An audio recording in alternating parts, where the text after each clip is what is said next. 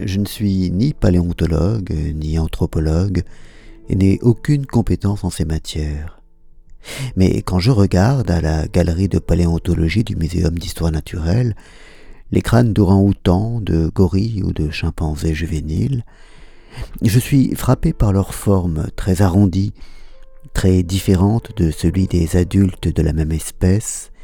et très proche en revanche de celle des Homo sapiens adultes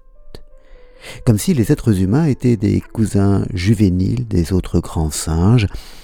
comme si la séparation de notre branche avec celle des chimpanzés et bonobos,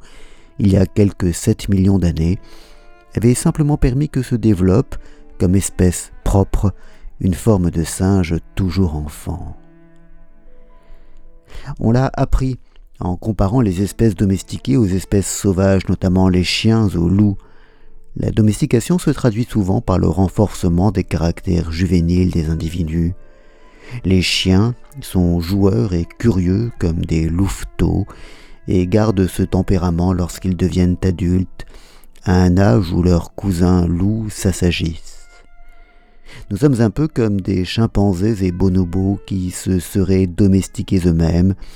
privilégiant les traits et les comportements d'une éternelle adolescence. Je n'ai, je le répète, aucune compétence en ces matières. Ce que j'écris ici n'est donc que matière à songer, libre exercice de pensée, mais je trouve assez tentante, assez riche, assez explicative cette idée d'une évolution en partie régressive, l'hypothèse d'une apparition et d'un développement de l'humanité qui ne serait finalement que la naissance, l'expansion puis le triomphe d'un enfant singe, d'une espèce dotée d'un gros cerveau, mais figée dans son enfance, et en laquelle seraient indissociablement liées les immenses qualités et les quelques défauts des enfants, à moins que ce ne soit le contraire. Quelque chose comme des enfants rois, qui par leur énergie, leur curiosité, leur vivacité débordante, auraient su conquérir le monde,